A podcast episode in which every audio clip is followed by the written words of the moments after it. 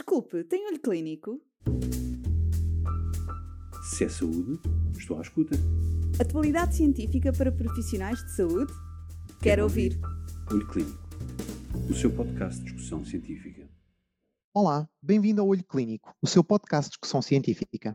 No episódio de hoje, o Dr. Fernando Barata, médico pneumologista no Centro Hospitalário Universitário de Coimbra, e a Dra. Andreia Chaves, oncologista médica no Serviço de Oncologia Médica do Hospital Fernanda Fonseca e do Hospital Couve Descobertas, prosseguem a sua discussão científica sobre os desafios do atual tratamento do cancro do pulmão.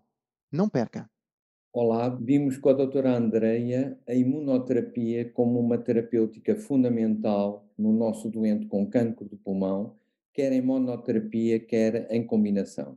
Importante sabermos como avaliar os nossos doentes e que fazer face à resposta.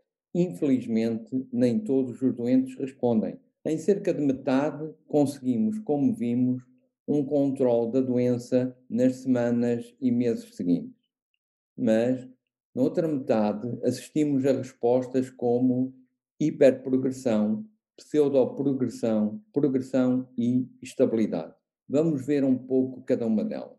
Em cerca de 15 a 20% constatamos uma hiperprogressão. Há como que uma explosão do tamanho das lesões iniciais e aparecimento de novas lesões.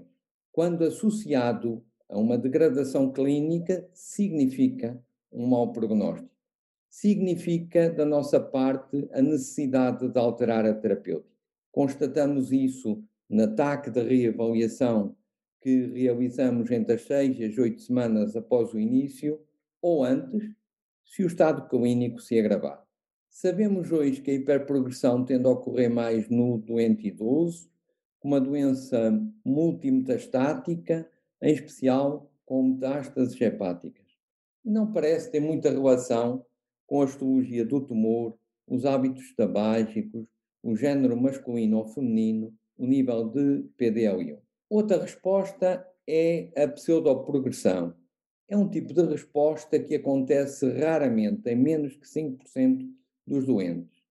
Habitualmente há um aumento da lesão inicial, sem significativa degradação clínica. Se reavaliarmos cerca de 4 semanas depois, podemos já constatar muitas vezes uma diminuição do tamanho do tumor, mantendo mesmo a estabilidade clínica. O que parece que aconteceu é que houve um crescimento tumoral que se manteve antes de uma resposta imunológica eficaz ocorrer.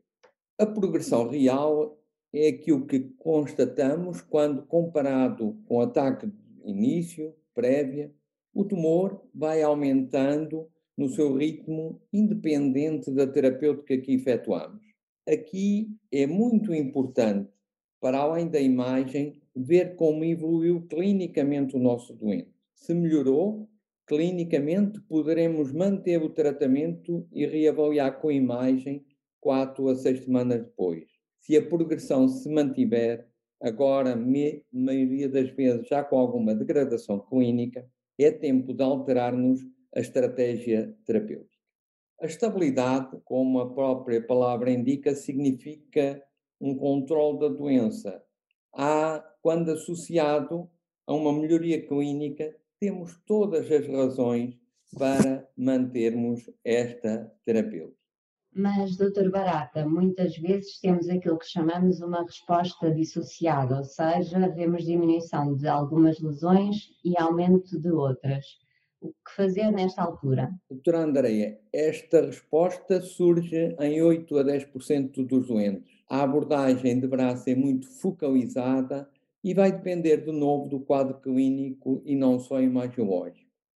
Muitas vezes tentamos uma abordagem pontual da lesão que progride, em colaboração com a radioterapia e mesmo com a cirurgia. A experiência e a clínica do doente ajuda-nos a entender, e sabe isso, para que lado o doente vai evoluir. E relativamente aos efeitos adversos, quais aqueles que considera mais frequentes e que abordagem propor? Os efeitos adversos, como disse a doutora Andreia, é um tema transversal e que envolve muitos colegas e deve envolver todos os colegas. Reforçar que os efeitos secundários são habitualmente ligeiros e pouco frequentes. Os mais comuns são a fadiga, em 15% a 25%, a diminuição do apetite, em cerca de 10%, a astenia, em 8%, e a diarreia, em 5% a 10%. Mas a imunoterapia, estas terapêuticas, têm efeitos adversos específicos, um pouco relacionados com ela. São fundamentalmente endocrinopatias e as chamadas ites, inflamações agudas de órgão, como por exemplo hepatites, nefrite, colite ou pneumonia. São situações pouco frequentes. Habitualmente surgem nas primeiras semanas de terapêutica. Como prevenir? É necessário, e nós temos esse cuidado, saber toda a história do doente. Saber de infecções víricas anteriores, saber de doenças autoimunes e medicação para elas, saber de doença intersticial pulmonar nos seus antecedentes. Depois, como detectar essas, esses efeitos adversos imunorrelacionados. É necessário aqui estabelecer uma boa comunicação e um bom nível de esclarecimento e de educação do doente e do cuidador.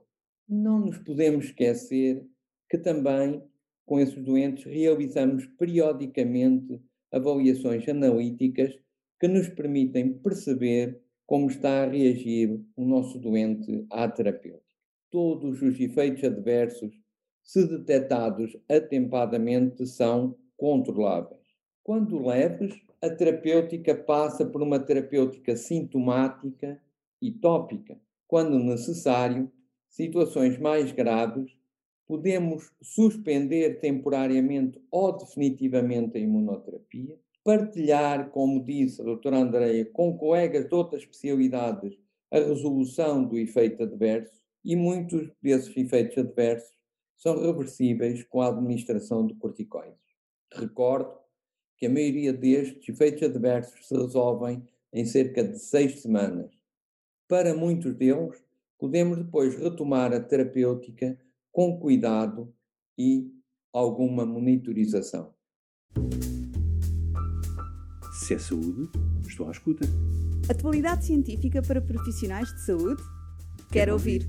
Olho Clínico, o seu podcast de discussão científica.